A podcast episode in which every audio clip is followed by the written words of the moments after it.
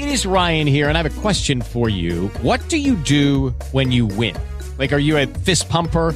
a woohooer, a hand clapper, a high fiver. I kind of like the high five, but if you want to hone in on those winning moves, check out Chumba Casino. At ChumbaCasino.com, choose from hundreds of social casino style games for your chance to redeem serious cash prizes. There are new game releases weekly, plus free daily bonuses. So don't wait. Start having the most fun ever at ChumbaCasino.com. No purchase necessary. VGW. Void were prohibited by law. See terms and conditions. 18 plus. With the Lucky Land slots, you can get lucky just about anywhere. This is your captain speaking. Uh, we've got clear runway and the weather's fine, but we're just going to circle up here a while and uh, get lucky. No, no, nothing like that. It's just these cash prizes add up quick. So I suggest you sit back, keep your tray table upright, and start getting lucky. Play for free at LuckyLandSlots.com. Are you feeling lucky? No purchase necessary. Void where prohibited by law. 18 plus terms and conditions apply. See website for details.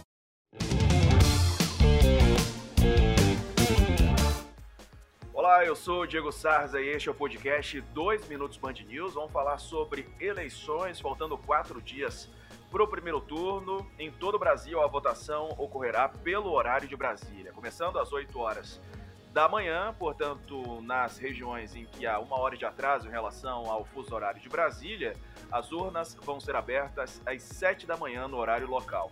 Quem segue o horário do Acre, onde há duas horas de atraso, as urnas abrirão às 6 horas da manhã, também no horário local, 8 pelo horário de Brasília. E assim também será no encerramento.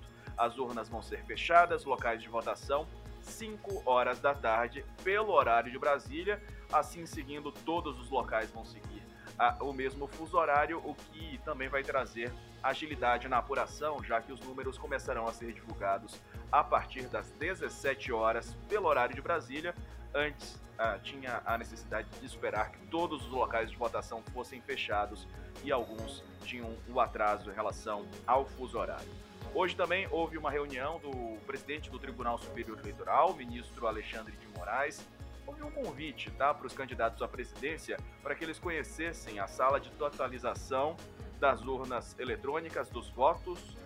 Os presidenciáveis não foram estão cumprindo agenda de campanha em outros locais, mas figuras do governo participaram. Por exemplo, o ministro da Defesa, Paulo Sérgio Nogueira, ele esteve presente. Quem também participou foi o presidente do partido do presidente da República, Jair Bolsonaro, o PL, Valdemar Costa Neto, esteve presente e disse que não existe uma sala secreta ou sala escura, confirmando a transparência, assim como disse o ministro Alexandre de Moraes. E amanhã é o último dia da propaganda eleitoral da, do rádio e da TV, tá bom? Também termina a permissão para comícios e reuniões públicas. Aliás, isso na sexta-feira, até o, único, o último dia para a realização da propaganda política no rádio e na TV. Vou falar também sobre o furacão Ian, que chega agora à tarde à Flórida, trazendo prejuízos na categoria 5, a mais alta da escala de furacões.